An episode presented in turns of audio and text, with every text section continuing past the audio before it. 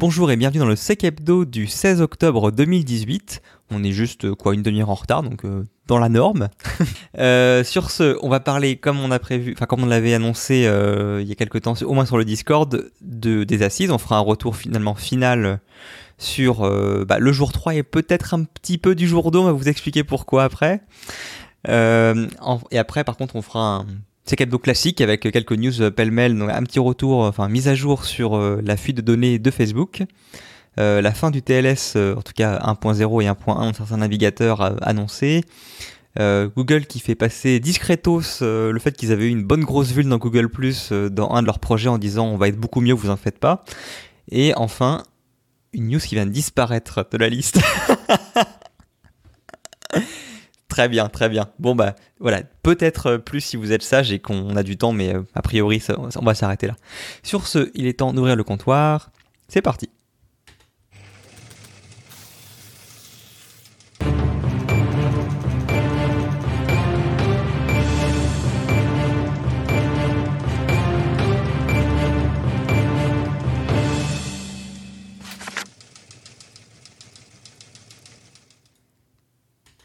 Et donc, euh, comme je l'annonçais, on va commencer direct sur notre retour final des Assises 2018.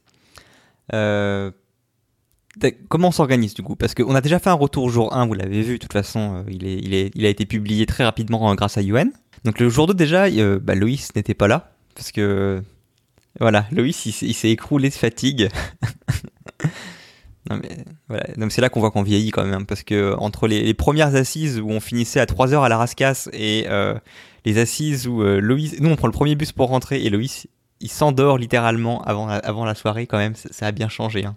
Bref, donc ceci mis à part, on a quand même, en fait on n'a pas réussi à faire un, retour euh, entre guillemets dans un coin feutré du salon avant, avant la fin comme on le fait d'habitude. Et du coup, on a eu l'idée euh, lumineuse de dire, vous en faites pas, c'est pas grave, on va le faire en live pendant la soirée. Alors on avait déjà essayé ça, ça avait déjà bien marché dans le passé, on avait déjà réussi à faire des retours de ce type-là. Là, on a quand même pas mal galéré à trouver une place, et en fait, une fois qu'on a trouvé une place et quelques intervenants, on s'est fait euh, hijacker notre, euh, notre participation avec d'autres connaissances qui certains ont participé, je sais plus s'ils ont participé au comptoir ou pas, peut-être donc euh, disons que l'enregistrement a été très très très compliqué. Euh, euh, on a beau avoir quatre pistes distinctes plus une en omni, je, sens que UN va va en chier. en, résumé, on va sûrement pouvoir garder peut-être que 50% de ce qu'on a enregistré et 50% je pense que je suis très généreux et ça risque de prendre du temps. Je pense que peut-être qu'on fera un best-of juste pour le fun. Mais voilà, disons que, étant donné la timeline, ça sera un peu euh, hors date quand ça sortira. Donc je pense que c'est mieux qu'on fasse un retour des vraiment points essentiels euh, de la deuxième journée en rapide et puis qu'on parle de la troisième journée après euh, et des choses un peu plus générales sur le salon comme le prix de l'innovation, etc. alors, le retour sur, sur le deuxième jour, donc, qui est le le jeudi 11 octobre, il y a deux conférences que j'ai vraiment retenues. Euh, la première, c'est euh, une conférence sur des Casby, des retours d'expérience de Casby qui était fait par Hermès euh, de la boîte Netcop. ce qui était intéressant parce qu'on voit qu'il y a beaucoup de plus en plus de conférences qui sont qui sont proposées sur cette solution de sur une mesure de sécurité. Alors rapidement pour ceux qui ne savent pas ce que c'est un Casby, donc c'est Cloud Access Security Broker. En fait, c'est une solution, c'est une un c'est une solution de sécurité qui permet d'avoir une visibilité sur la couchette du modèle OSI. Euh, et qui permet, euh, entre autres, de euh, d'avoir une visibilité sur ce qui se passe au niveau des applications comme Dropbox, Box, Office 365 et toutes ces choses-là. Donc soit en fait, bah, ils, se, ils analysent toute la partie applicative comme un proxy tout simplement, mais un peu plus poussé avec des fonctionnalités un peu plus poussé, ou en fait ils ont des API euh, distincts, par exemple ils ont avec Office 365, avec Box, etc., pour pouvoir tout simplement avoir le type de documents qui sont publiés, publiés sur OneDrive, euh, qui se connectent à partir des IP, pour pouvoir voir des fois si euh, ben, quelqu'un fait un fast travel, enfin se connecte de Chine et puis 10 minutes après se connecte en France, bah, il pourrait y avoir un petit problème à part si, si, si, sait se téléporter. donc on voyait c'est une solution qui existe depuis 2-3 ans, enfin qu'on voit beaucoup depuis 2-3 ans, mais on avait très peu de retours d'expérience. Là, ça commence à arriver. Donc c'est assez intéressant de voir bah, justement Hermès qui expliquait comment comment un an il a, déployé cette solution, euh, ce, qui, ce qui a fonctionné, ce qui n'a pas fonctionné, si les fonctionnalités DLP qui utilisaient, bah, c'était pas mal du tout. Et Proofpoint même aussi a fait une conférence la même journée, enfin euh, juste après, euh, alors, euh, qui se met aussi au Casby, donc ça montre vraiment que le Casby a le vent en poupe. Donc c'est un peu la conférence que j'ai que j'ai trouvé ça intéressante et puis euh, et puis Sibéja Fleur euh, qui faisait une conférence sur la, la supply chain, euh, comment on gère la supply chain. Et ce qui était intéressant, c'était les acteurs qui étaient présents. ouais, tu étais presse. Hein, je, je t'ai vu de, de, devant te faire rejeter.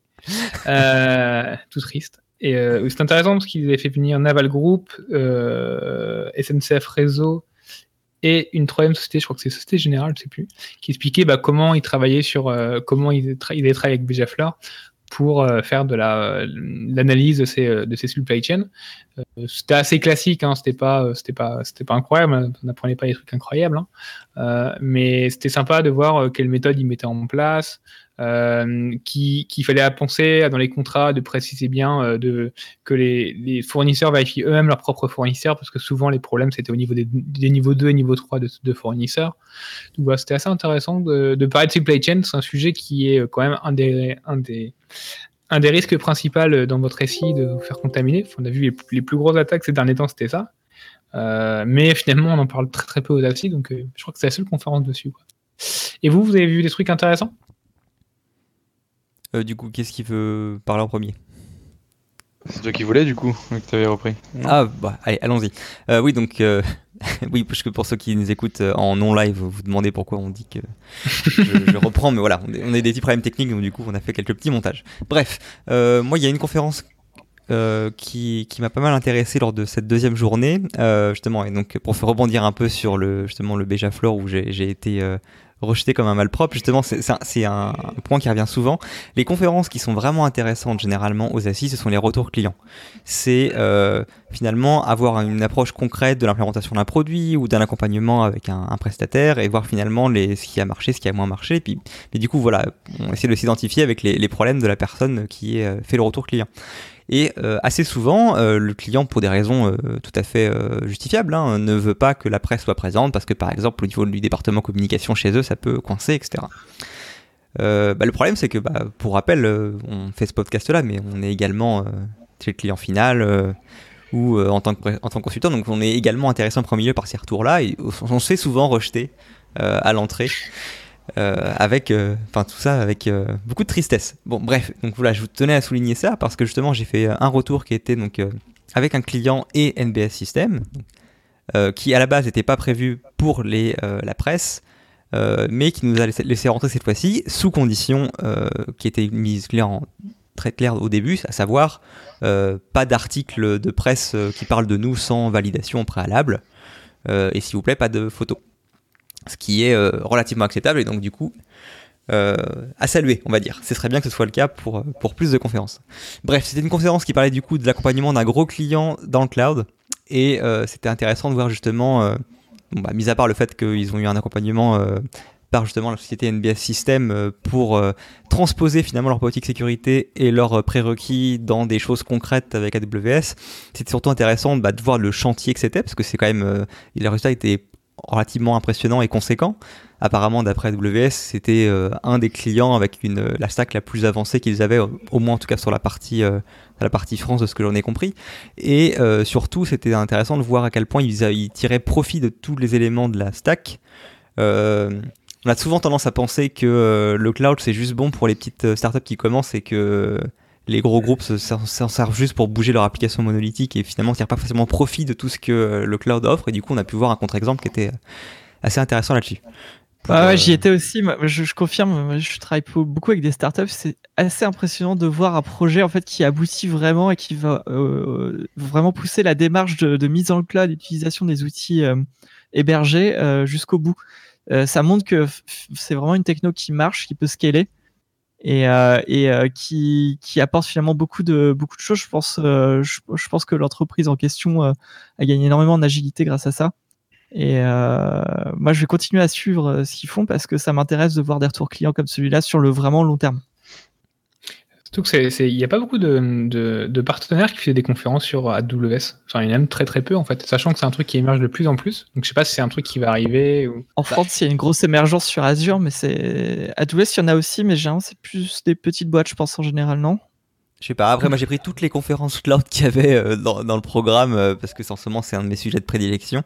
Et j'avoue que j'ai pas trouvé grand chose à mettre sous la dent. En tout cas, euh, enfin bref, qui avait apporté des, des, points qui me. J'ai vu beaucoup d'Azure pendant tout le, tout les trois jours, mais très peu d'AWS effectivement. Il y en avait d'autres. Hein, J'en ai vu d'autres sur leur approche cloud, etc. Mais, mhm. mais, voilà, c'est celle qui m'a marqué le plus sur, cette, sur, sur ce thème-là en tout cas. Mm. Euh, après, juste pour finir rapidement, moi, un qui m'a peut-être un peu plus euh, déçu parce que j'attendais plus de ça justement bah, supply chain je me suis fait rejeter d'une d'elles mais il y en avait une deuxième donc j'ai fait c'est pas grave euh, j'ai perdu au tirage peut-être que je enfin j'ai perdu au grattage peut-être que je réussirai au, tirage et le fait est que c'était une conférence avec CrowdStrike et en fait je m'attendais un peu peut-être naïvement vu que c'est une, boîte qui est connue pour euh, son aspect très technique, parce que c'est de la solution de, DR. Hein, donc, euh, c'est des boîtes, euh, les concurrents, c'est genre Endgame par exemple, qui sont généralement connus pour avoir un blog assez développé, des points techniques assez poussés. Je m'attendais à avoir une conférence un peu du type de ce qu'on a d'habitude avec les antivirus. et en fait, c'était une conférence qui était très haut niveau et générale. Donc, c'était pas inintéressant pour autant, mais c'était des choses que je connaissais déjà. Et ce qui m'a pas mal déçu, c'est que. Après, ça peut se comprendre parce que leur business model, c'est pour euh, la protection pour le endpoint. Donc ils se sont intéressés sur le supply chain qui attaque le endpoint. Et moi, j'étais intéressé de voir s'il y avait des solutions pour la supply chain qui attaque par exemple euh, les sites web, comme enfin l'attaque par waterholing, comme on a eu avec Matchcard par exemple récemment, dont on a parlé. Voilà, et donc ça, c'était pas présent dans la conférence. Justin, t'as eu des trucs que t'as que as aimé jeudi ou pas Ou que t'as pas aimé hein euh, Super, une des meilleures confs, je pense, des trois jours, qui était la conf de Wavestone. Euh, je retrouve le titre. Le titre, c'était Cybersécurité et COMEX, convaincre et démontrer l'efficacité. Euh, donc, bah, c'était une conf Stone avec des euh, très jolis slides, des très beaux storytelling dans le, bah, dans le, dans la conférence. Tout ça pour en gros pour pour déterminer un peu les différents jalons que qu'un RSSI doit doit avoir et mener pour pouvoir avoir une relation saine et durable avec son COMEX pour pouvoir du coup euh, bah, avoir du budget, démontrer l'efficacité de la sécurité, que ça sert pas à quelque sert pas à rien et d'avoir euh, un peu tout ça. Donc il y avait pas mal de retours d'expérience, de, euh, de, de, phrases, qu'ils ont déjà entendues dans des dans des war rooms, des choses comme ça, du style quelqu'un a pas un compte Bitcoin hein, lors d'une crise. c'est toujours assez marrant d'entendre ça. mais vraiment, il y avait toute une démarche sur vraiment quatre, je crois que c'était en quatre jalons clés pour vraiment aider, euh, aider les RSSI à aller, discuter avec le COMEX. C'était vraiment super intéressant. Ils avaient fait une, espèce de métaphore d'alpiniste pour euh, essayer de gravir le, mont Everest. Euh, le sommet de l'Everest, c'était avoir être, être QH avec le COMEX. Donc voilà, très très intéressant. Sinon, la conférence plénière avec notre, notre jardinier du Peut-être avant ça, est-ce que tu as un temps fort, Yuen, à part. Ouais, moi j'avais. Euh, ah, celle de Juniper qui était rigolote, c'était un serious game. Euh, elle m'a fait marrer parce qu'en fait, c'est ils nous ont en fait ils nous ont montré un petit site web avec un mini jeu euh, un peu à l'ancienne en mode euh, jeu dont vous êtes le héros. On avait des choix que vous pouvez faire. Et bon, alors forcément, il y avait 50 personnes dans la salle, donc raconter, enfin mener un serious game comme ça avec 50 personnes qui prennent des décisions, effectivement, ça peut pas marcher. Mais on s'en est quand même bien sorti euh, à main levée, on va dire. Donc le but, c'était euh, simuler euh, la vie d'un d'un petit informaticien qui travaille dans une toute petite entreprise et qui doit qui doit gérer une, une, une attaque de sécurité qui porte sur sur du, du, en fait c'est du tout simplement du phishing non c'est un ransomware c'est un ransomware qui est passé par mail en fait et donc on incarne son voilà son travail. Euh, on essaie de comprendre d'où vient l'attaque avec euh, les différents outils dont on dispose. Et euh, moi, ce qui m'a fait marrer, c'est que nous montrait des logs, on disait bah qu'est-ce que vous trouvez d'anormal là-dedans? Il y avait quand même un bon paquet de la salle qui s'est planté et qui n'est pas su repérer que, pour donner un exemple concret, des ports hauts sur des flux web vers une même IP, euh, c'est un petit peu euh, étonnant. Et normalement la destination de flux web c'est du 443 et du 80 là on a eu des, ports en 32 000 et quelques.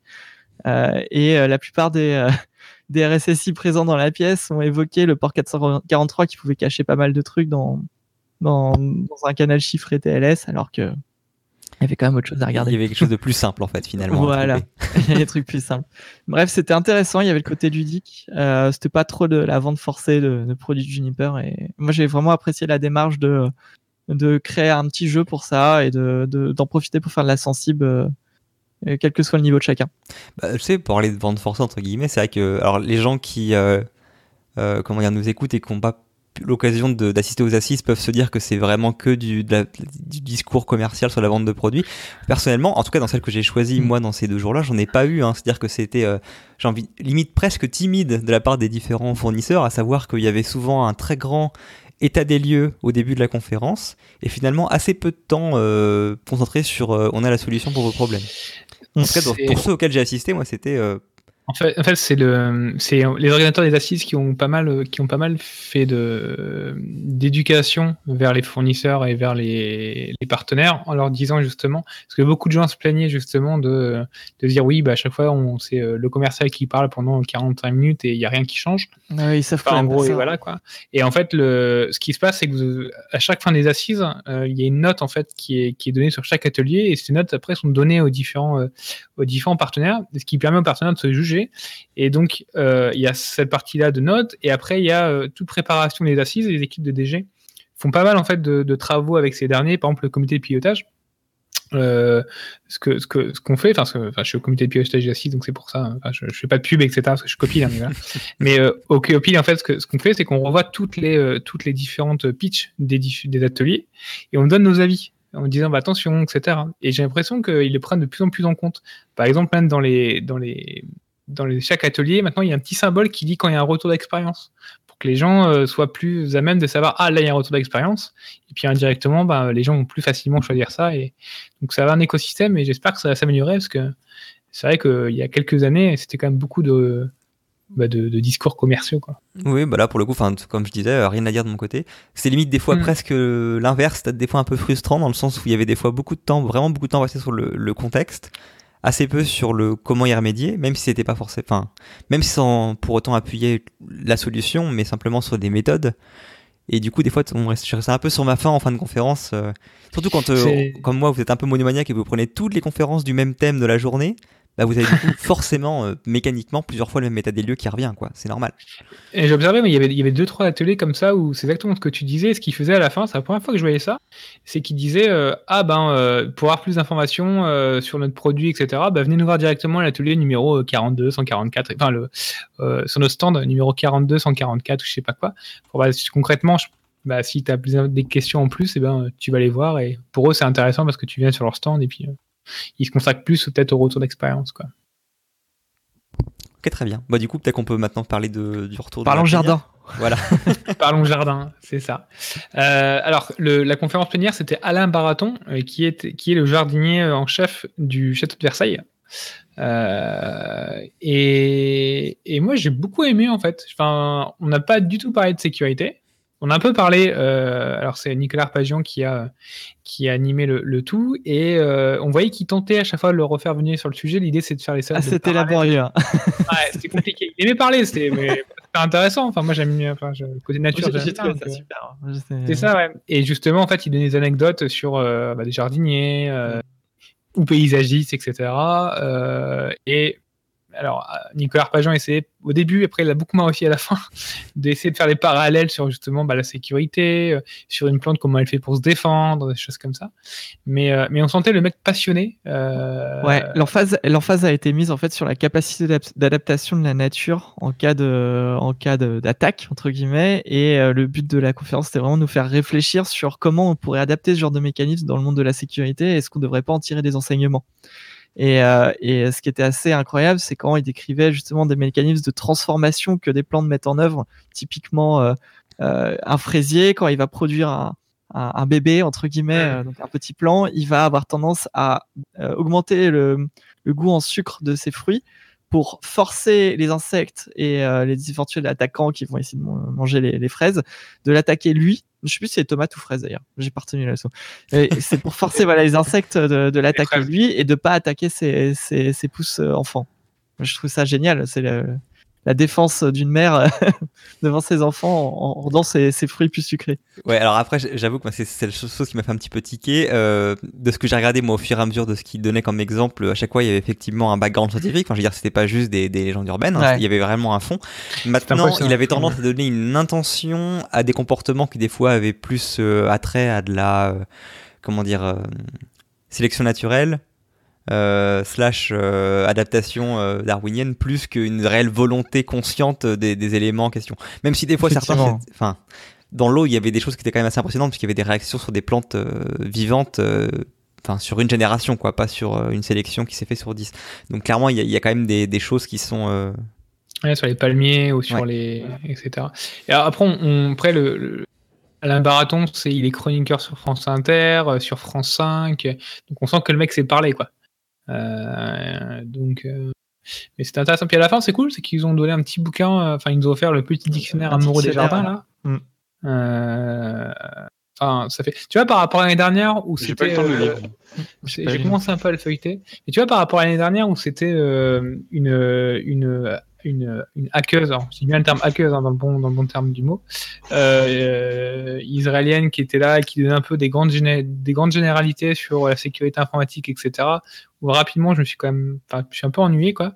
Là, c'était intéressant parce que c'était autre chose, c'est pour- ça faisait un peu voyager. Et puis, au bout de trois jours d'assises, là, tu, pff, ça fait du bien aussi pour parler un peu d'autre chose, quoi.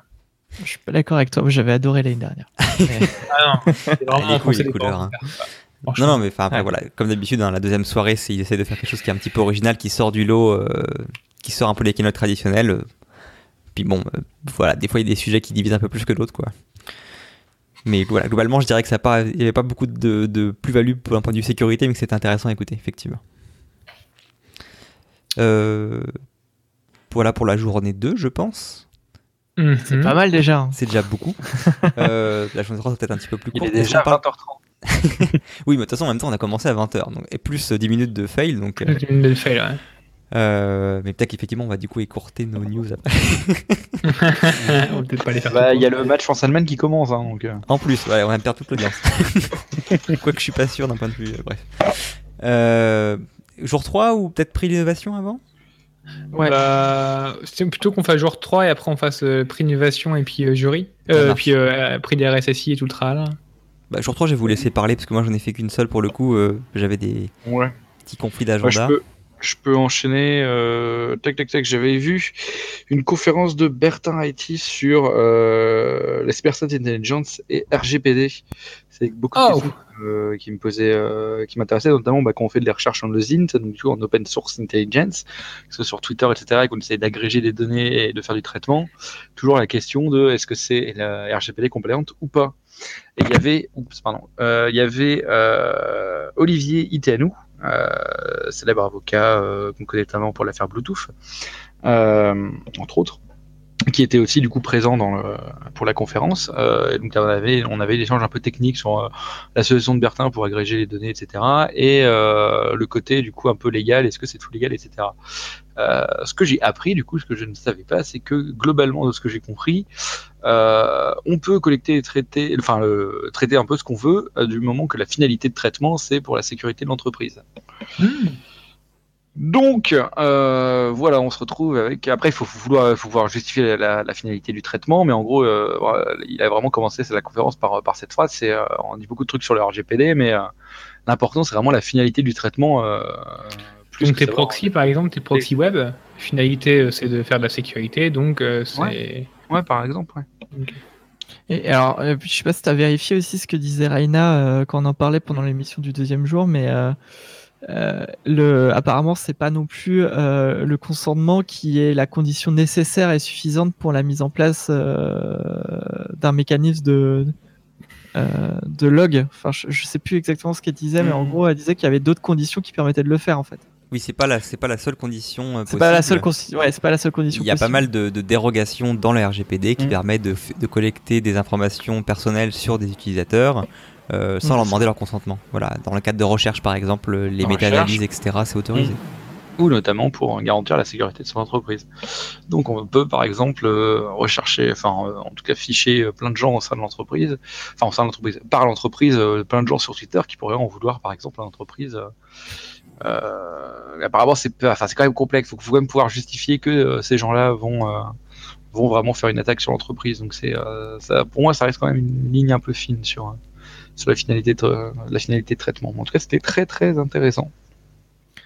C'est rare de dire qu'une conférence RGPD est très intéressante. C'est franchement. Bah ouais, mais là ça parle de euh, repérer, les. Euh, c'est quoi ce préjugé, Loïs là Non, mais c'est vrai. Enfin, à chaque fois, même ça fait, même concrètement, quand je vois la conférence RGPD, j'ai dit c'est bon, ils vont encore nous lire le RGPD. Il y en a quelques-unes. Hein, je, mmh, il y en avait. Quelle boîte on m'a dit euh, où c'était concrètement, ils reparlaient du RGPD, ils reparlaient des articles, etc. Bon, c'est bon, on peut avancer. Mais c'est cool. C'est cool. Hein. Bah, c'est vrai que pour le coup peut-être qu'on peut en parler rapidement, mais au niveau des, thèmes forts que vous avez vus dans cette année, vous, parce que l'année dernière c'était du RGPD en voiture en voilà, parce que forcément les, euh, le timing approchait. Euh, là, cette année, par contre, justement, il y en avait eu très peu. Mmh. Bah, en fait, je pense qu'il y avait, il y avait une variété de, une richesse de sujets qui était assez large. Du coup, ça permettait de faire son choix et de finalement créer sa propre thématique des assises euh, cette année. Je pense, l'exemple le plus simple, c'est UN. Enfin, UN, à chaque fois, tu plaignais toujours de enfin que tu n'avais pas de conférence vraiment qui technique ou qui répondait cette année j'ai trouvé alors c'est toujours pas technique mais j'ai trouvé mon compte euh, j'ai suivi le vendredi des confs sur l'agilité euh, que j'ai trouvé hyper intéressante sur comment inclure euh, des, des, marges de sécurité dans l'agilité et quelques confs sur du SD1 qui revient au cœur du sujet. On nous a évoqué un certain nombre de fois la 5G, notamment avec la conférence plénière de Guillaume Poupard, la keynote plutôt le premier jour. Enfin, voilà, moi j'ai trouvé mon compte cette année. Euh, même si ce n'est pas très technique. Je pense que euh, d'autres aussi ont pu le faire sur leur sujet euh, de prédilection. Hmm. Pour, pour vendredi, justement, si tu une conférence que tu retiens, une table ronde ou je ne sais quoi, ce serait quoi? Moi, je vais rester sur l'agilité, justement. Aujourd'hui, il y a de plus en plus de, de, startups qui travaillent en mode agile. C'est quasiment le standard sur la plupart des boîtes du marché parisien, pour donner un exemple concret. En revanche, les gros groupes, c'est toujours un petit peu plus complexe. Ils, ont des appréhensions là-dessus. Et euh, je pense que notamment la question de la sécurité, comment on peut l'inclure dans ce genre de démarche, c'est un truc qu'il faut, aussi se poser. Et euh, là, on avait vraiment une, table ronde super intéressante où il y avait euh, trois interlocuteurs qui, parlaient de la manière qu'ils avaient de, d'inclure en fait l'agilité dans leur entreprise pour suivre une démarche de sécurité et euh, voir des cas concrets comme ça et euh, pouvoir discuter ben, avec un Scrum Master euh, qui s'y connaissait un petit peu plus en sécurité. Un coach agile. Hein. Un coach agile, pardon, ouais. Un coach agile et, différents chefs d'équipe, c'était quand même. Ah, voilà, c'était un exemple pour montrer que finalement ça peut marcher aussi l'agilité, quoi. Modérateur était pas si ouf que ça hein, quand même. je dirais rien, juste, peut, peut mieux faire. le modérateur, il a monté une table ronde. C'était con. T'as peut-être pas vu, mais moi je suis resté parler avec eux, Loïs, après. Et... Avec Jean-Philippe? Ouais, ouais, c'était euh, c'était très enrichissant le, but de c'est, c'est la table ronde que, que, j'ai montée dans le cadre des assises, mais euh, justement, c'est exactement ce que tu disais, Yuan, c'est que dans notre boulot, etc., on se rend compte beaucoup qu'on a des problématiques de, bah, de, de, comment on met en place la sécurité dans l'agilité, parce que l'agilité, euh, c'est quand même des projets qui sont assez itératifs, qui évoluent chaque semaine avec des sprints, Orienté fonctionnel, surtout, c'est ça qui est dur. Et, et, ça, et l'idée, en fait, c'était vraiment de, bah, de voir si, alors le titre, c'était sécurité agilité de points couple gagnant, point d'interrogation et voir si justement si, euh, comment la sécurité s'insère dedans avec les évolutions des pratiques qu'on avait à l'ancienne qui étaient très longues, très lourdes, enfin très longues, euh, qui étaient assez fixes comme l'analyse de risque, comme comment mettre la, comment injecter la sécurité, ce qu'il faut un security champion, etc. le but c'était justement d'avoir trois profils différents, un coach agile pour vraiment la vision de l'agilité, une personne du métier, donc c'était Banque de France, et un, un, monsieur sécurité qui fait de la sécurité dans l'agilité chez la Société Générale. Et c'est vrai que j'étais content parce que les échanges étaient assez même entre eux, on voyait qu'il y avait vraiment des des trucs qui matchaient quoi. C'était cool. Très bien. Euh, et Justin? On l'a dit, excuse-moi, désolé. Du coup, je pense qu'on a fait le tour. Tu m'oublies, tu m'oublies. Ouais, bah, moi, vite fait, Alcide, j'ai beaucoup, j'ai beaucoup aimé euh, la conférence qu'ils ont fait vendredi. Alors, Alcide, c'était pour ceux qui connaissent, c'est ceux qui ont, qui ont gagné l'année dernière le prix l'innovation euh, des assises et qui s'occupent de, la sécurité Active Directory.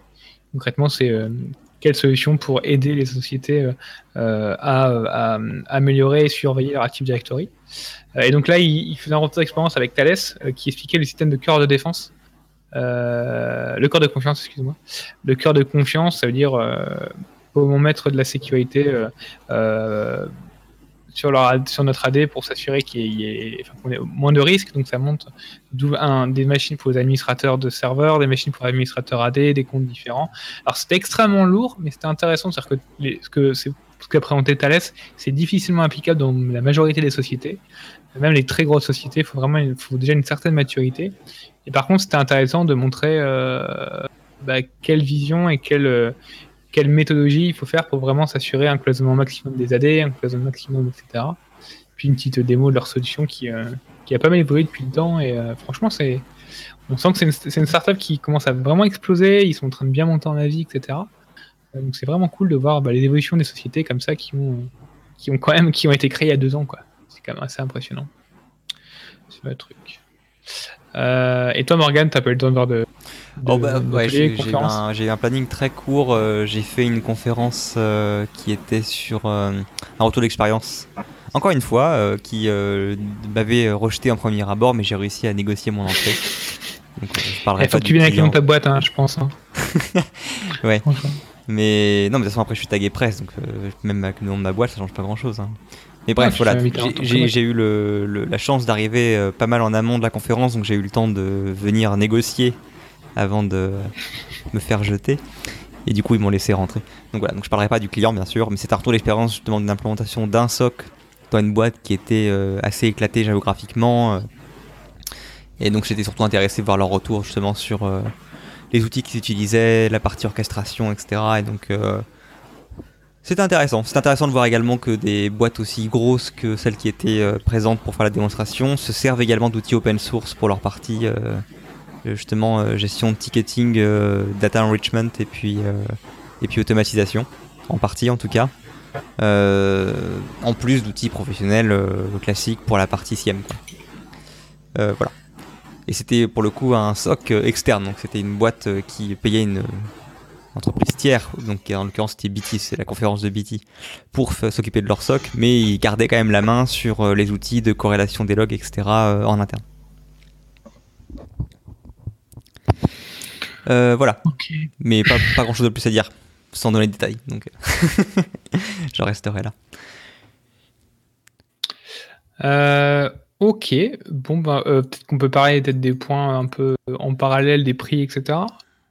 Ouais. Je pense que ou alors peut-être limite une ouais bon, on parlera d'une conclusion après sur les acides. mais- Euh, alors il y avait plusieurs prix. Euh, il y avait le prix de l'innovation. Euh, il y avait le prix du RSSI. Et puis c'est tout. Je crois non? Bah, j'en Oui, vois pas d'autres. Non, je crois que c'est tout. ouais. Euh, alors, le prix innovation, donc c'est Citalit qui a gagné.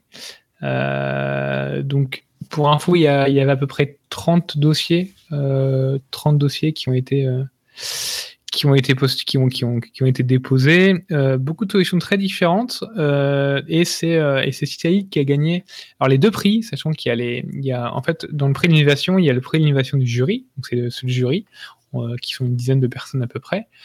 Et euh, il y a le prix du public, c'est-à-dire que les trois meilleures, les trois meilleures euh, sociétés qui ont été identifiées euh, par le jury euh, peuvent pitcher en fait devant les, devant, devant le cercle. Donc le cercle, c'est euh, c'est l'association en fait euh, des assises en fait qui chaque mois fait une, fait une, une conférence. C'est pas un film d'horreur aussi?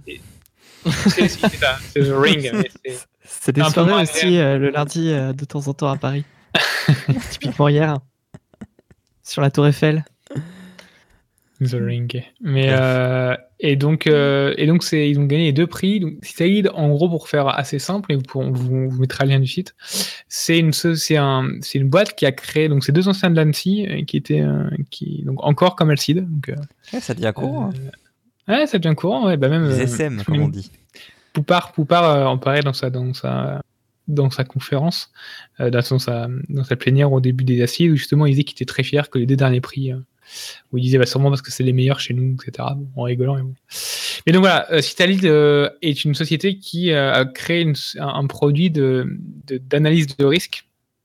Euh, et l'idée qui est assez intéressante, c'est que euh, de l'analyse de risque, ça permet aussi de, ils injectent en fait des bases de connaissances contextualisées et, et collaboratif sur les cybermenaces. Ça veut dire que dans votre analyse de risque, il va prendre encore, il va prendre en compte votre vos solutions. euh, Enfin, il, va vous sortir aussi des points de vue impact financier, euh, les risques au niveau géopolitique, euh, des, différentes données en fait qu'ils récupèrent sur les sources ouvertes et qu'ils arrivent à,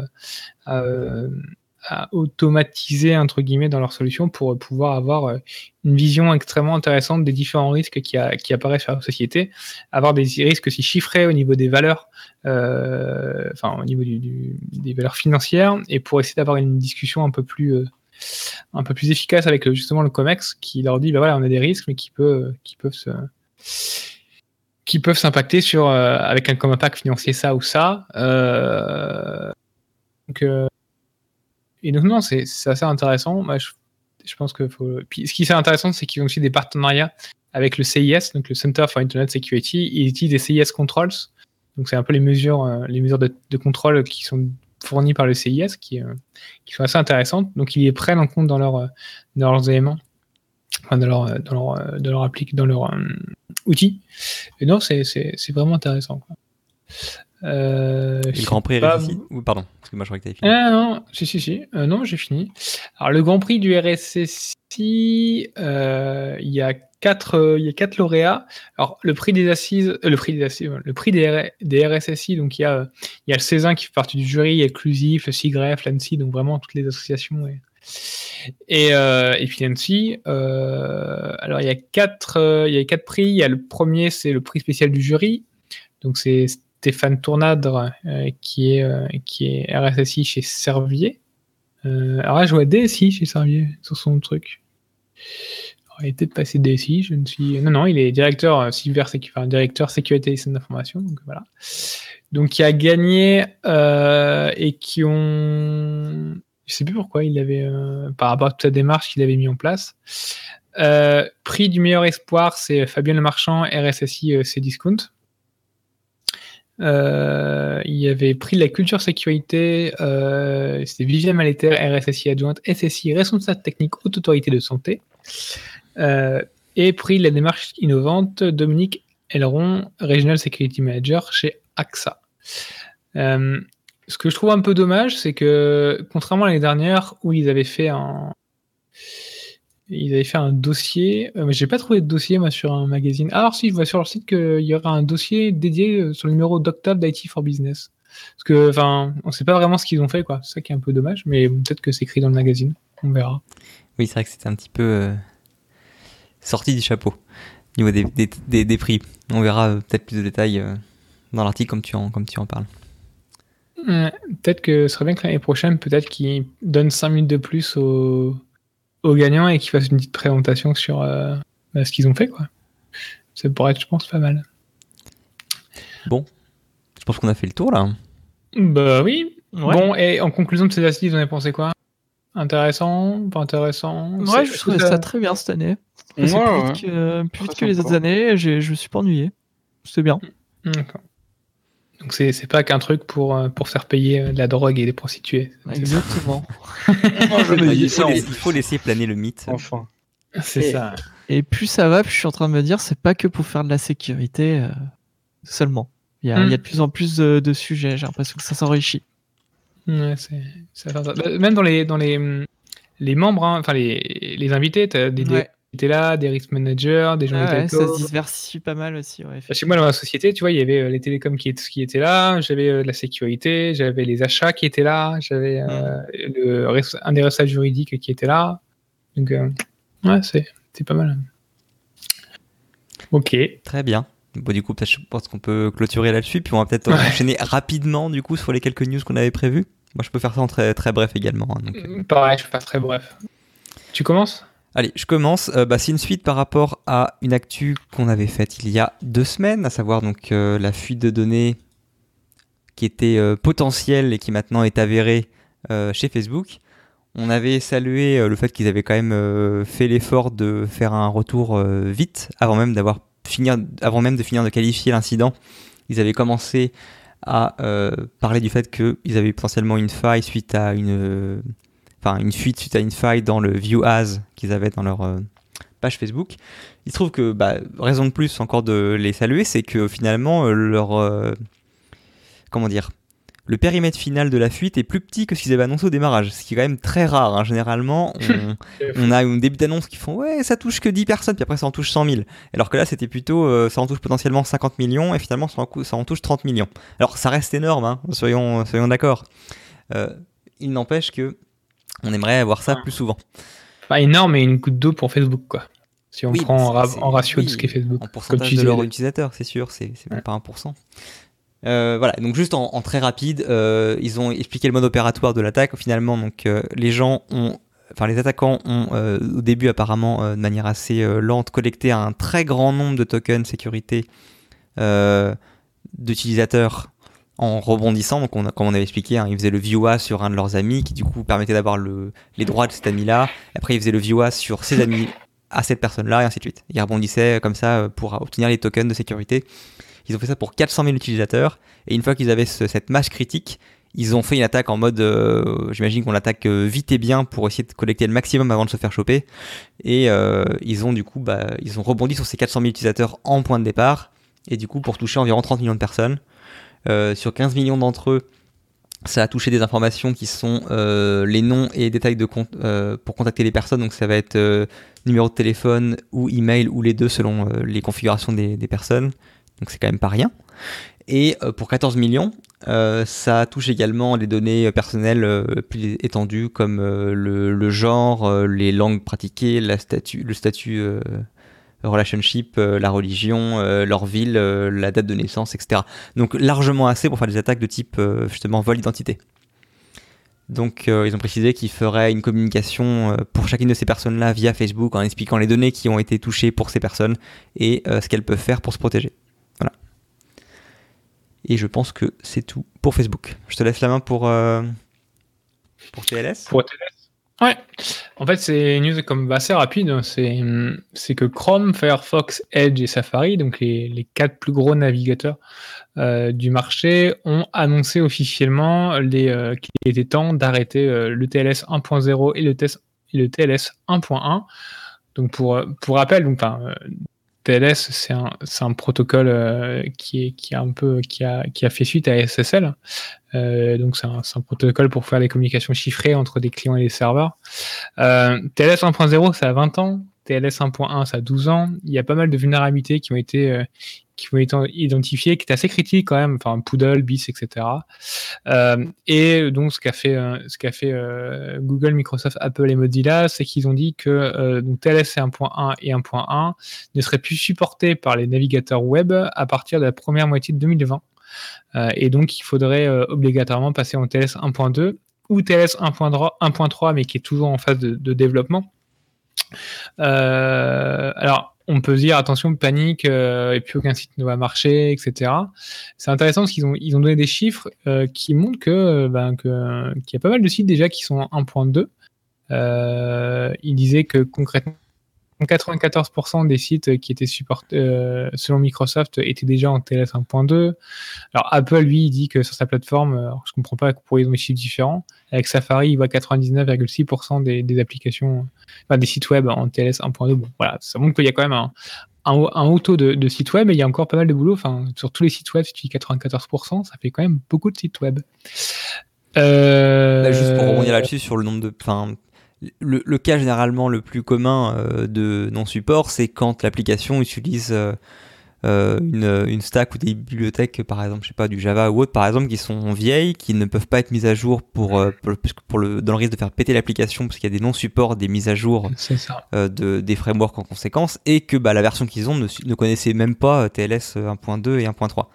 Euh, maintenant, il faut quand même rappeler que TLS 1.2, ça a été poussé en obligatoire euh, par la norme PCI DSS enfin par le, par le consortium PCI DSS. Euh, en jour 2018. Voilà. Donc il euh, y a déjà beaucoup de boîtes qui ont fait le pas à, à marche forcée euh, récemment, de toute façon, parce qu'ils n'avaient pas le choix, sinon ils perdaient leur licence. De toute façon, PCI DSS, c'est uniquement pour euh, tout ce qui est carte bleue, enfin tout ce qui est paiement et paiement, choses comme ça. Oui, Donc, mais des fois, ça a des impacts sur la, le, la brique applicative au sens large. Hein. C'est pas. Enfin.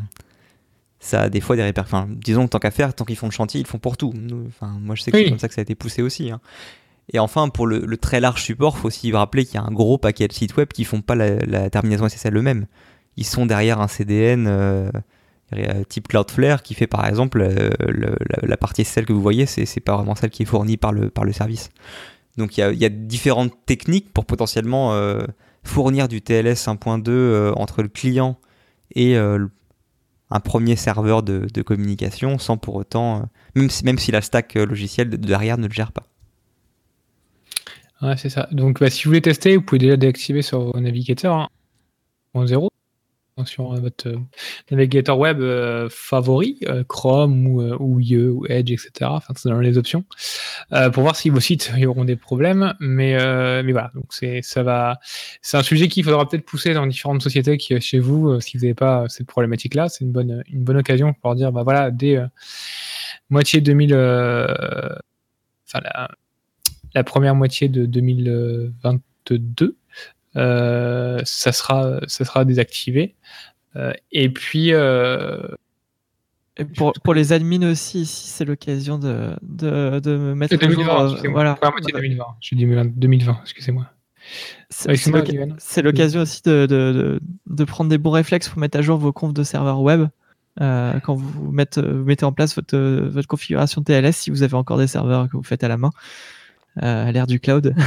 J'ai mis deux liens dans le chat euh, que vous verrez dans le flux euh, en bas, euh, en bas à, gau- à gauche. Euh, on mettra ça en source aussi. Donc en fait, c'est un générateur qui existe depuis très longtemps sur le site de Mozilla, qui permet, euh, selon votre version d'OpenSSL ou de, de LibreSSL ou de ce que vous avez en fait euh, comme suite de, de- de TLS, euh, et en fonction de votre serveur web, de faire de la bonne configuration, de mettre les bons euh, algorithmes de chiffrement et de, et de hash. Et, on rappelle, pour ceux qui font pas de sécu en tant que premier métier, que pour les configurations SSL, c'est pas plus il y a d'algo, mieux c'est. Hein. Si certains tirés, voilà. pour une bonne raison. Voilà. Ça. Euh, donc, après, rassurez-vous, c'est-à-dire que si vous mettez pas, euh, rassurez-vous entre guillemets, c'est si vous avez, euh, vous avez beaucoup de, c'est très très loin à mettre en place. euh, ça ne veut pas dire que votre site ne fonctionnera pas du tout. C'est que vous allez un- avoir un énorme, énorme page warning en disant attention, ce site n'est pas, n'est pas sécurisé. Et voilà, pas ajouter une exception sur certains sites, quoi. Ouais. Mais bon, c'est Ouais. pas très user friendly et Non. le client va être un petit peu effrayé, on va dire. Bien. Ça, me semble pas euh, une option acceptable pour du client final, euh, enfin du Non, non. B2C quoi. Non, mais voilà, mais c'est, euh, le site ne va pas s'arrêter de, de fonctionner maintenant. Dire que si, mais il faut s'y mettre quoi. Ok, bah c'est juste ça. Euh, après, je pense que de toute façon, vu l'heure qu'il est, on va, ça sert à rien que je fasse l'autre, l'autre news, Ouais, qui est tout la- simplement euh, assez rapide, hein, dire que le Pentagone, euh, il y a encore une, une, une fuite de données euh, pour le Pentagone. Euh, en gros, c'est euh, 30 000, 30 000 données personnelles de, de voyageurs de- du Pentagone, enfin de, de personnes qui voyagent du Pentagone, ont été fuitées. Mais encore à cause de quoi? Encore à cause d'un sous-traitant, tout simplement. Donc euh, c'était, euh, c'est encore, enfin c'est encore dans le après après 2015 et les 21,5 millions de données qui avaient été fuitées de du Office of Personnel Management, bah, on continue tout simplement. Donc euh, ben, toujours un sujet, comme on disait au début, hein, les assises on en parlait un peu, un vrai sujet vos prestataires, toujours à prendre en compte quoi. supply chain, tout ça. Euh, très bien. Bah, du coup, pour clôturer, je vais parler également rapidement de euh, Google euh, et du Project Strobe. Euh, Hmm.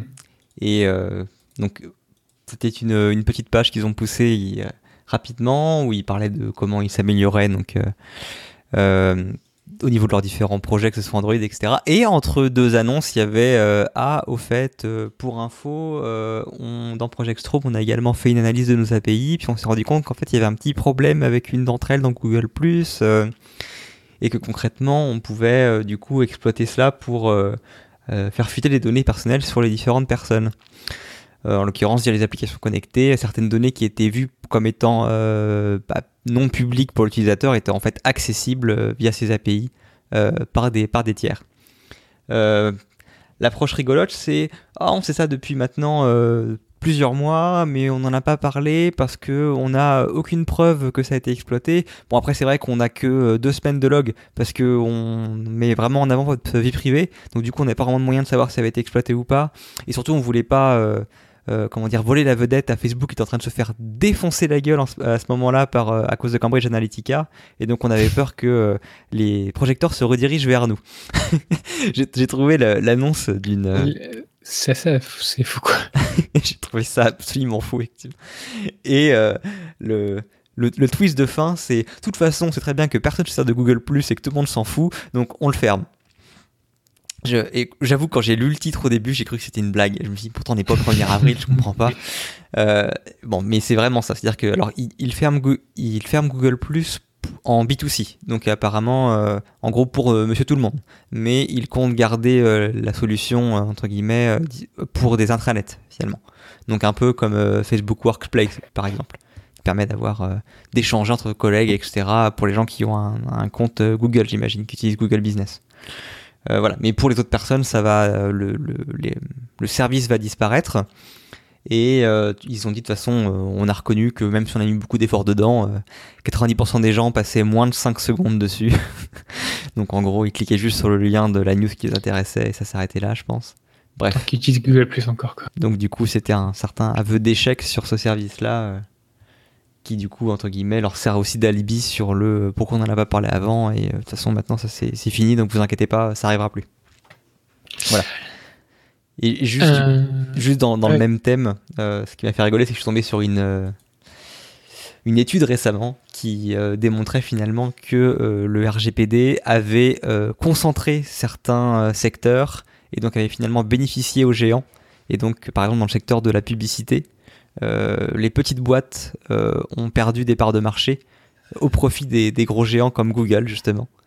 Euh, du fait euh, des nouvelles réglementations imposées, enfin des nouvelles euh, prérequis imposés par le, RGPD. Mais je vois pas l'impact. Enfin, c'est par rapport à quoi? Ça change quoi le RGPD pour ces, ces marchés? C'est-à-dire que, en quoi ça impacte les petites boîtes? Je comprends pas trop le truc. Bah que Parce certaines que- ont fermé une partie de le- des activités qui étaient euh, vues comme intrusives parce qu'ils n'avaient pas les Ah. moyens techniques de le gérer euh, les réglementations imposées, alors que les gros géants avaient ce qu'il fallait pour le mettre en place et que du coup ça a profité à ces personnes-là sur certains secteurs de, de- de tracking publicitaire par exemple. Hmm, D'accord. Bref, voilà, je trouvais juste ça ironique euh, que ça sorte euh, dans quelques jours de différence avec, euh, avec l'annonce de Ah, au fait, on a un peu merdé avec vos données. Mais de toute façon, c'était avant le RGPD, donc on n'était pas obligé de vous prévenir. Voilà, je, je- je résume euh, le, sous-texte. Bref, voilà. Euh, je pense qu'on tour. Euh, ouais, vite fait pour conclure, alors c'est juste une petite conclusion, mais il faut quand même en parler, Cocorico. Euh, du 14 au 17 octobre, il y a. Donc c'est encore en ce moment, mais donc le. c'est fini pour, pour le, concours de. Concours de. Il y a, enfin, il y a l'European Cyber Security Challenge. Donc, pour rappel, c'est un gros challenge, un, capture, un énorme capture de flag, qui est réalisé par différents pays, donc euh, européens, comme le, comme le nom le dit, euh, dans les pays, on a l'Allemagne, la France, le Royaume-Uni, la Pologne, la Grèce, l'Italie, l'Estonie, la Belgique, la Ro- Roumanie, l'Autriche et le Danemark. Et euh, alors, euh, là, c'est fini et on, finit la deuxième place, sachant qu'on était premier pendant pas mal de temps. Euh, mais finalement, c'est l'Allemagne qui est remontée devant. Donc voilà, les, la France, donc euh, pour, pour rappel, hein, c'est les participants qui représentaient la France ont été, ont été choisis selon différents captures de flag en France et ont, été ont, ont passé un petit stage à l'ANSI pour bah, justement de, formation, etc. Donc c'est plutôt ces étudiants, hein, ces étudiants. Euh, et donc on finit deuxième à, très peu de points euh, de l'Allemagne. Euh, mais voilà, Cocorico. Félicitations à tous. Magnifique. Ah si, puis quand même, si, entre temps, il y a eu un- une, petite soirée bar au, co- comptoir Sécu qui s'est Ah bien oui. passée. Donc euh, il y a eu un petit, bon, il y a eu des petits micmacs sur l'organisation logistique de où est-ce qu'on va, etc. Je pense qu'on a quand même bien rattrapé la barque en prévenant en amont euh, qu'on avait changé de place et qu'on était maintenant dans le cinquième. Euh, bah, je voulais juste dire un grand merci aux personnes qui ont pu se déplacer et nous rejoindre pour la soirée. C'était très sympa de, de pouvoir discuter avec vous et d'échanger. Euh, puis j'espère surtout que vous avez surtout pu échanger entre vous, hein, parce qu'on n'est pas le centre d'intérêt, euh, loin de là. Pour ce genre de, de, réunion, c'est aussi pour vous permettre de vous rencontrer de visu et échanger une mousse avec d'autres personnes. On espère que ça a été utile pour les gens qui sont venus et que vous avez apprécié autant que nous. Euh, et puis on fera sûrement ça une nouvelle fois. De toute façon, on essaiera d'organiser ça à nouveau, euh, potentiellement aussi sans moi, pour que ce soit un peu moins con- contraignant au niveau date. hein. Je rappelle que euh, pas besoin de ma présence pour faire des soirées bars avec les, les habitués du comptoir. Exactement. Bon, bah, très bien. Bah, je pense qu'on a fini. Sur C'est ce, bon Ouais. merci à Yuen et Justin d'être venus pour ce Sec Hebdo pour faire le retour. Mais oui Bah, merci à vous. Voilà, je vais m'amuser pour faire le, le mini montage du, du- du petit couac du début, mais ça va bien se Dès le passer. début, ouais. Je pense que ça ira comparé à Street Jour 2. Le jour 2 arrivera peut-être un jour. Voilà. je pense que ce sera la nouvelle arlésienne. On en a eu d'autres avant. On a parlé de. L'épisode avec Emma. ouais. Ou du truc sur les jeux vidéo qui avait, qui avait, qui a eu quelques temps avant de sortir. Voilà, la nouvelle Ouais. arlésienne, c'est un jour sortira euh, le fameux épisode bonus sur les- le, le jour 2 des assises. Full Bref. disclosure. sur ce, il est temps de fermer Ouais. le comptoir. À plus tard. Salut. Bye. Au revoir.